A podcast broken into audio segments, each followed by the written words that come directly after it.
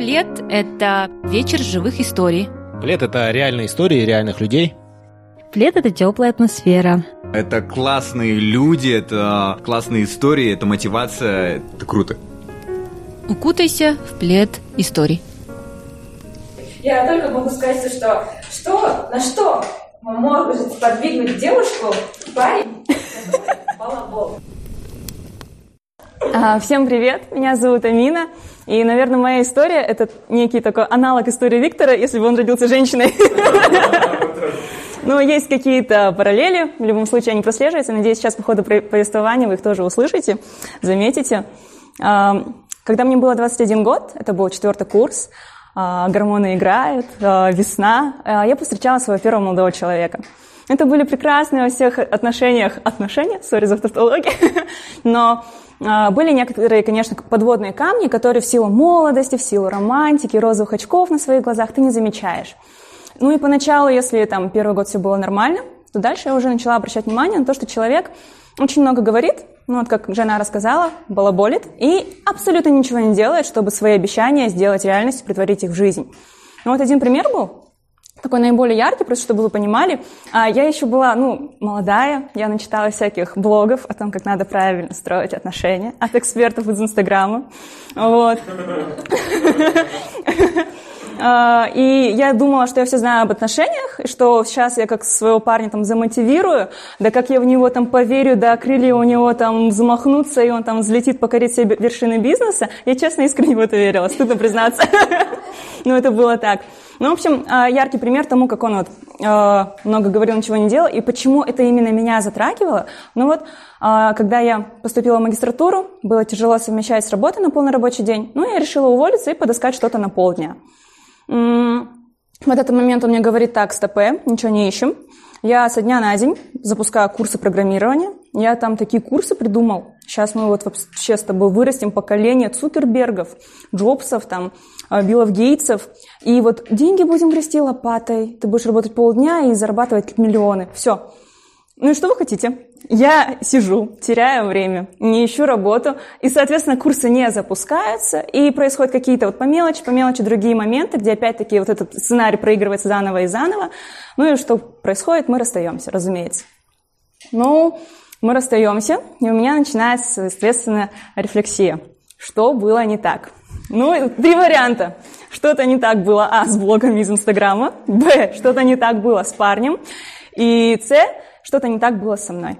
Ну и, соответственно, как человек такой осознанный, начинаешь же себя копаться сначала. Ну, что легче всего исправить? Боги не исправить, парни не исправить, себя можно исправить. Я начала думать, опять-таки в тех же, уже в других блогах из Инстаграма написано, что все те люди, которых мы встречаем на своем жизненном пути, это в той или иной мере учителя.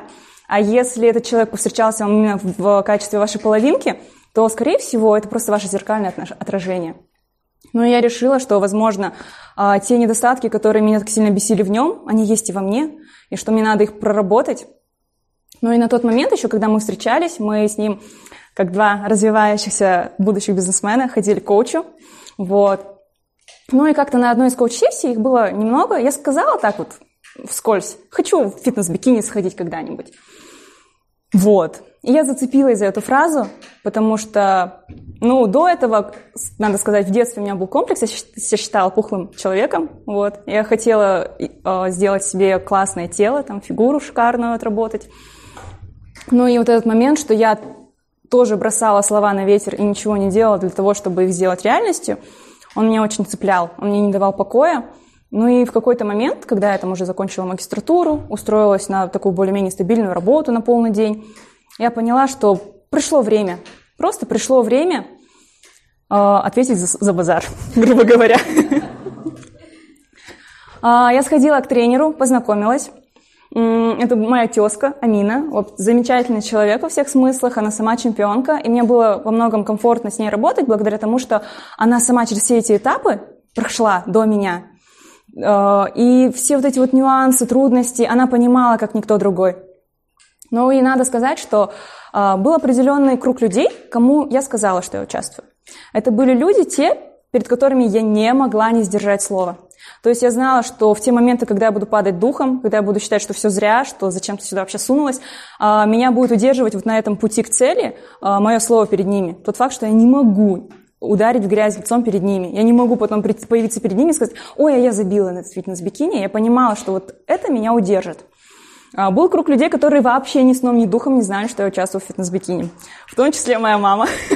Потому что мама доктор, а, ну, папа тоже доктор, но папе, тем не менее, я так сказала, и я это упомянула лишь один раз, вот, и я так думаю, папа тоже, он подумал, что ну, это у нее временно, сейчас у нее начнутся тренировки регулярные, там, питание, режим, она слетит, не дойдет до цели. Так что можно не переживать, там ничего не будет, она не пойдет на сцену в блестящих трусах выступать. Вот. А, поэтому, ну, мама узнала постфактум. А Ее реакции я расскажу чуть позже. Ну вот почему, конечно, я не говорила а, ей, это угроза для здоровья. Угроза для здоровья, да, она существует, поскольку, ну, вы много работаете физически, но очень мало кушаете. А, ну, сказать мало это тоже не совсем правильное слово, поскольку за весь период подготовки было очень мало моментов, когда я действительно испытывала чувство голода. Но сокращается питание, сокращается количество поступающих в организм жиров. На определенном моменте ограничивается уже поступающая в организм вода и соль. А, это уже, соответственно, нагрузка большая идет на почки, на сердце, вообще, в принципе, на все органы, потому что вы там в течение трех дней выпиваете в день один стакан воды, 250 миллилитров. А в последний день вы не пьете вообще, ну и там вы можете где-то подгрызть там кусочек огурчика, там тоже в нем много воды. Ну как много? Вот, в кусочке огурчика сколько воды, как глоток. И вот этот стакан воды вы растягиваете на то, чтобы запить вот эти вот гигантские капсулы БЦА, это вот эти вот аминокислоты, которые помогают восстановлению организма. Вот, поэтому, собственно, я скрывалась. Вот. А, и многие люди, те, которые слышали, что я участвую в фитнес-бикини, они относились, ну, либо со смехом, либо с пренебрежением, либо бывали даже такие, типа, ой, да я бы могла пойти в фитнес-бикини, просто я понимаю, что мне это не надо, ну вот, просто я бы там всех уделала, ну просто я не хочу, ну, короче, такая реакция тоже была. А, началась, в общем, у меня сушка, сушка – это когда вы тренируетесь, и у вас распис... А, приемы пищи расписаны. А, сушка – это вы снижаете до минимума количество ну, жирка в организме. Ну, то есть вы тут еще не выводите жидкость, да, хотя по названию казалось бы, что надо как-то от воды да, избавляться, если вы сушитесь. Но нет, тут вы сушитесь от жирочка. Вот, и у вас каждый прием пищи расписан по минутам, по граммам. Вот. И это было на самом деле очень классно, потому что я не могу похвастаться тем, что я дисциплинированный человек, но на тот момент мне пришлось таким стать, потому что у меня была работа с 8 до 5, и на вот это все время мне необходимо было иметь с собой прием пищи. А приемов пищи было в 8 утра, это было 3 отварных яйца, в 10 утра это было 200 грамм творога, в 12.30 это было 130 грамм отварной грудки и 80 грамм сухой гречки, в 4 часа точно такой же прием пищи, это еще все со свежими овощами. И после тренировки, опять-таки, либо отварная грудь 130 э, грамм, либо большой прием вот этого протеина, в общем, протеинового шейка. Ну, чаще всего это было протеиновый шейк, потому что когда ты встаешь там в 6 утра, чтобы к 8 быть на работе, ну, кусок мяса на ночь, он тебе как-то особо хороших снов не сделает, скажем так. А, так проходила сушка. Постепенно на сушке снижалось количество углеводов, какие-то продукты урезались. Ну, я хочу сказать, что на фитнес-бикини я не шла для того, чтобы завоевать медаль. Может быть, где-то в глубине души у меня там надежда такая теплилась, но это не было главной моей мотивацией. Я просто знала, что вот сам по себе этот путь от скажем так, от порога тренажерного зала, когда ты впервые видишь своего тренера, и до сцены, когда ты в блестящих трусах на нее выходишь и позируешь вот так, он очень сложный. Я хотела его пройти и оказаться на сцене и выступить там достойно. А, поэтому, поэтому поскольку я себя не позиционировала ни в коем случае как профессионал, а, я в некоторых случаях, у меня были, скажем так, запланированные срывы и отходы диеты. Таким образом, я продолжала есть грецкие орехи, когда уже у меня из рациона их надо было убрать. Ну, потому что грецкие орехи – это источник жиров. Но источник жиров женщинам, они необходимы. А, сейчас даже больше скажу. В фитнес-среде, среди именно вот бикиняшек, это вот категория фитнес-бикини, а, есть такая поговорка. Если у тебя на сушке не пропали месячные, значит, ты плохо сушилась. Вот, поэтому я не хотела лишиться своей женской репродуктивной функции, поэтому там уже вплотную до соревнований, пока там не, пошла, не пошел период слива в жидкости, э, я, я их ела по чуть-чуть, но кушала. И еще был момент такой, это был, получается, вот сушка началась в конце августа, начале сентября, э, это урожайный сезон, когда вот в Алмате яблоки, персики, все это везут, все это стоит, и мне ничего из этого нельзя. Ну, вот это было, ну, печально, это было несправедливо, потому что фрукты, они же тоже низкокалорийные. Но мне нельзя было их кушать. Но, опять-таки, я ела по чуть-чуть. Ну, потому что я считаю, что это период, когда человек запасается витаминами вот на предстоящую холодную зиму. А, поэтому я по пол персика за завтраком съедала вместе с творогом. Ну, поскольку все равно сладком ты нуждаешься. И пусть лучше это будет сладенький персик, сладенький полперсика с творогом, а, чем, например, как я сорвусь, да, окончательно и пойду заточу там два сникерса и закушу все это баунти. Поэтому это вот были такие преднамеренные, запланированные срывы. Что касается тренировок, то, в принципе, к тренировкам я нормально относилась. Это не было слишком там как-то убийственно сложно.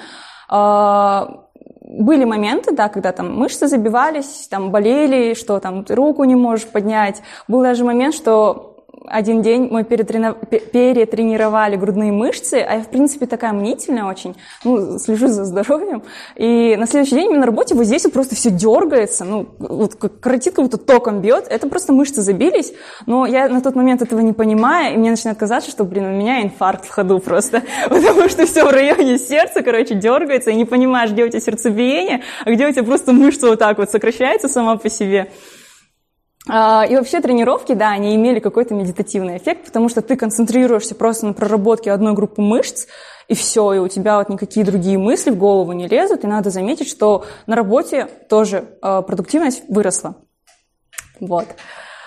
Ну и начался один из самых веселых моментов. Это моя работа, коллеги, их поддержка, в кавычках, или полное отсутствие какой-либо поддержки с их стороны, а точнее попытка меня как-то саботировать, чтобы я нарушила диету. Я не знаю, зачем они это делали, но происходило это примерно так. У нас была кухня на прошлой работе, прошлой, заметьте, это была одна из причин, почему я уволилась. Uh, у нас была кухня, и тогда каждое утро приносили какие-то завтраки. Это, как правило, была сладкая выпечка, там булочки, самсушки, uh, пироги. Ну, я захожу там на кухню набрать воды, заварить себе чаю, и это начинается, когда я там, начинается, Ммм, как вкусно! Амина, хочешь пирог? Я, честно, я не знаю, чего люди добивались вот этим. Они думали, что я там такая, да, я всю жизнь мечтала, дайте мне этот кусок, или я тут с ума схожу на сушке, да, дайте мне. Ну, то есть мне было спокойно достаточно, мне было смешно с этим наблюдать. И я как бы выработала такой тест на тупость, что ли. Просто скажи человеку, что ты сушишься, и посмотри на его реакцию. Ну, то есть есть люди такие, а, тебе тогда сладкое нельзя, нельзя. И мучное нельзя, нельзя. А булочки можно? Нет, это же тоже мучное. И вот, вот, вот таких ситуаций было очень много. Это реально вот доходило вот до какого-то, я не знаю, анекдота, потому что тоже про соки было, типа, а ты яблоки будешь? Нет, спасибо, мне нельзя. А сок из яблок тебе можно? Нет, тоже нельзя. Понятно. А может морковный? Нет, мне вообще соки нельзя. А, все, окей, понял а вишневый будешь? Ну вот, э, и вот эти вот ситуации, они происходили из раза в раз. И в том числе кто-то, да, постоянно пытался вот соблазнить, типа, вот, вкусно, еда, на, ты же. Но вообще, надо сказать, я голодной на сушке не была никогда. Больше была проблема с тем, что ты не хочешь есть, а время приема пищи. И тебе надо затолкать в себя на силу вот эти вот 80 грамм гречки. Ну, 80 грамм – это сухая гречка, ты ее сначала взвешиваешь так вот на кухонных весах, и потом кипяточком в соотношении где-то 2 к 1 заливаешь, закрываешь вакуумным какой-нибудь контейнер. И вот, и у тебя это твой гарнир. А, и вот, знаете, а, хотя я гречку обожаю, после того периода я ее не могла есть, наверное, полгода. Да, и когда сушка закончилась, я мечтала, вот вы не поверите, не, не о шоколадках, не о булочках, я мечтала о рисе, потому что мне нельзя было поесть в качестве гарнира рис. Но рис я поела, это было уже на моменте подводки. Вот подводка, как бы такое вот непонятное название, да, что она делается. Может, Виктор тебе говорит, да, о чем? Ну вот, а, подводка – это когда вы сливаете из организма жидкость. Ну, то есть вы можете быть супер там накачанным, но у вас не будет виден рельеф из-за того, что у вас много воды. Первый день надо выпить 5 литров, во второй день в два раза меньше, На третий день это 1 литр, 500, 250 и уже там по минимуму, но не более 250 мл в день. То есть вы там пьете только когда выпиваете, получается, от БЦА, там пару глотков воды, ну и все, собственно. Ну и там, если икаете, то уже как хотите, так и справляетесь. Вот. Вот на этот период времени мне пришлось брать отпуск на работе, потому что, ну, первые дни, когда ты сливаешься, еще все окей, когда там у тебя есть жидкость, там, до литра, а в Последний день, это когда было 500 миллилитров, это вот, получается, у меня была такая вот бутылочка агуши. Почему-то нужна специальная вода, вот детская, потому что, видимо, там тоже нет никаких солей. Ну и надо отметить, что питаешься ты в этот момент уже даже гречкой там не пахнет, а, куриная грудка, она у тебя не соленая, нельзя солить, ну, поскольку соль задерживает э, воду, да, в организме. Так, что еще было интересно на этом периоде? Немножко зеленых овощей, а, яичные белки и куриная грудь. Вот. Это неделю ты питаешься только этим. И ну, мне психологически в этот момент было очень сложно, и сложно было не пить. Потому что вот я приходила на работу, и у меня такой вот диалог в голове происходил, типа, так, я вот сейчас делаю вот это, вот это, вот это, и на заднем фоне такая мысль, типа, блин, пить охота. И тут же внутренний голос отвечает, так, стопе, забудь, концентрируйся на работе, нельзя пить. И вот чем ближе было к моменту выступления, тем чаще вот этот диалог про... проигрывался внутри меня. Типа, хочу пить, нельзя пить, хочу пить, нельзя пить. Вот это было чертовски тяжело. Самый, в принципе, тяжелый момент, да, это когда ты не пьешь. Ну вот, настал тот день, когда я уже должна была выйти на сцену. Это было очень... Ну, как-то я не могу сказать, что волнующе, потому что а, уже вот пока ты там ешь только белки, у тебя что-то вот с тобой случается, наверное, тоже на фоне а, такого скудного питания, что ты не перестаешь волноваться, ты перестаешь расстраиваться. Ну, то есть у тебя опять-таки все мысли только про попить, да, и ты вот по пирамиде масла там ниже вот этого самого, самого нижнего уровня не поднимаешься. Каких-то мыслей типа там а, повыше, да, самооценки, саморазвития, а у тебя просто ты до них не дорастаешь. У тебя вот все пить, пить, пить, пить нельзя. Все. И других мыслей нет. Ничего уже не расстраивает, ничего не вызывает волнения. У меня на тот момент было заранее заготовлены а, туфли для выступления. Это вот прозрачные вот эти вот туфли, я не знаю, с какого материала, сказала бы сейчас латексные, но кажется, это не латекс, в общем. Такие они прозрачные, силиконовые, кажется. А, купальник блестящий, да, это блестящие стринги и блестящий лифон. И да, надо сказать, вот если вы видите вот этих вот в инстаграмах фитнес-бикини с пышной грудью, это, а, очень хороший пушап, б, очень хороший пластический хирург, потому что от груди на сушке вообще ничего не остается. Вот Э, как мальчик, или вот знаете, вот этот вот а, воздушный шарик, который надули два месяца назад, и он в таком завязанном состоянии сдувается, сдувается, сдувается. Э, и вот, вот то, что после, через два месяца от него остается, вот это вот так вот выглядит грудь. То есть очень-очень печально все. Это хуже, чем не пить. Это, кстати, да.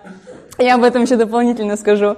А, и вот вот, этот, вот в этот огромный пушап ты, в общем, свои э, плоские груди вкладываешь, туда как-то вот складываешь, потому что там все вот так вот висит уже, без жидкости, без ничего. Э, попа тоже, к слову, становится плоской, и все, что вы видите в Инстаграме на фотографиях, это даже не попа, это классный изгиб в позвоночнике, вот, честное слово, они все так делают, потому что я училась позировать, и когда ты учишься позировать, ну, то есть ты все то, чего нет, ты как бы пытаешься сделать показать, что оно есть. Вот. Поп красивых очень мало, потому что это реально, это все зависит от позирования. Это есть там даже отдельные мастер-классы даются у бикиняшек по позингу, то есть как себя выгодно преподнести. А, вот, и настал момент выхода. В общем, там это все происходило в Тюзе. А, огромное вот это помещение за сценой, ну, оно реально гигантское, там кого-то, в общем, малюют вот этим вот загаром в два слоя. Загар — это кошмар, это уже были те финансовые траты, на которые я не рассчитывала. Он стоит 18 тысяч просто за то, чтобы тебе сделали вот этот мейкап тела, грубо говоря. И рядом лежит со мной одна женщина, которая, ну, наверное, вот все следят, да, за кем-то в Инстаграме, что вот в лицо знаешь человек, потом хопа увидел, о, я вас в Инстаграме видел. Лежит женщина, за которой я следила тоже вот так вот, она бикинистка, э, тоже там очень такая титулованная спортсменка, восхитительно красивая, вот ничего не буду говорить, э, лежит и разговаривает с кем-то. И в какой-то момент, как-то вот шум общий притих, и я смогла услышать ее слова – и она говорит, вот я не знаю, получится ли у меня сейчас пародировать или нет, я буду выступать до 40 лет, и ничего с моей гормональной системой не случится. Ну, то есть голос был совершенно мужской. И я понимаю, что, что уже, конечно, с твоей гормональной системой ничего не случится. Все, что могло, оно произошло. Но при этом восхитительной красоты женщина. Вот вообще ничего не скажешь. А, время уже выходить на сцену. А, время выходить на сцену. А, моя очередь, получается, там делят на вас по росту. Я была в категории от 160 до 163. В общем, одна из самых таких много, многочисленных, популярных категорий. Ну, видимо, все-таки на стране средний рост для женщин. Когда вот я стояла на сцене, вот в блестящем купальнике, с вот этой вот суперобъемной шевелюрой, черным телом и вот этим вот макияжем, я поняла, что вот мне, мне не хватает моей индивидуальности какой-то, что ли, что я не хочу быть красивым телом, что красота, она в другом. Вот. И это, наверное, одна из основных причин, почему я не вернусь больше. Вот. Ну, давайте сразу я скажу, а то все, наверное, заждались уже. Нет, я ничего не заняла в тот день. Вот. Я не вошла даже в топ-6. В общем, я себя проигравшей вообще не считала. Потому что я совершила огромную просто победу над собой. Это так себя дисциплинировало. А, каждый, каждые три дня я ходила на силовые тренировки, ну три раза в неделю. Между этим дважды у меня была кардиотренировка. А, на тот момент за мной начал ухаживать один парень. А, он меня позвал в кино. У меня работа была до пяти. А, после пяти мы, короче, сходили с ним в кино, а ему там охота после этого там в машине что-то за руки подержаться, там красивые слова поговорить, а у меня кардио. Я ему говорю, слушай, чувак, вези меня на кардио. В итоге я опоздала на кардио, ну, то есть время прошло, уже время 10.30, а мне, соответственно, уже надо лечь спать.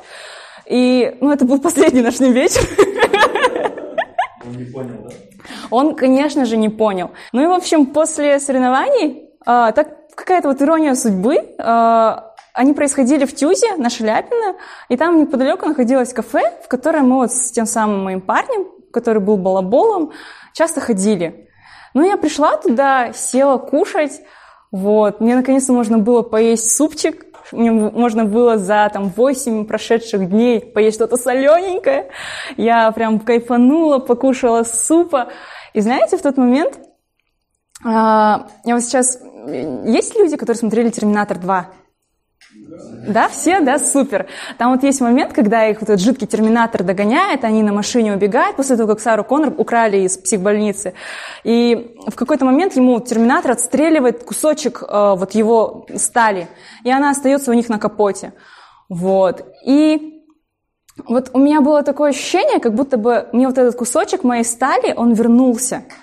Ну, то есть, что вот какой-то кусочек моей души, он оставался в тех отношениях, он был э, отведен вот этим вот каким-то грустным мыслям, передумыванием, а что со мной было все-таки не так. Я поняла, что не так могло быть с чем угодно, но только, блин, не со мной. И что я, я держу слово, я довожу начатое до конца. И сейчас, на тот момент, на, вот на сегодняшний момент, когда я самой себе все доказала, мне уже никому ничего доказывать больше не надо.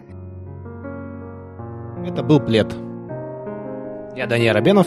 Я Жанара Рахметова. Я Кимель Таева. И я Ильяс Батыров. Надеюсь, вам понравилось.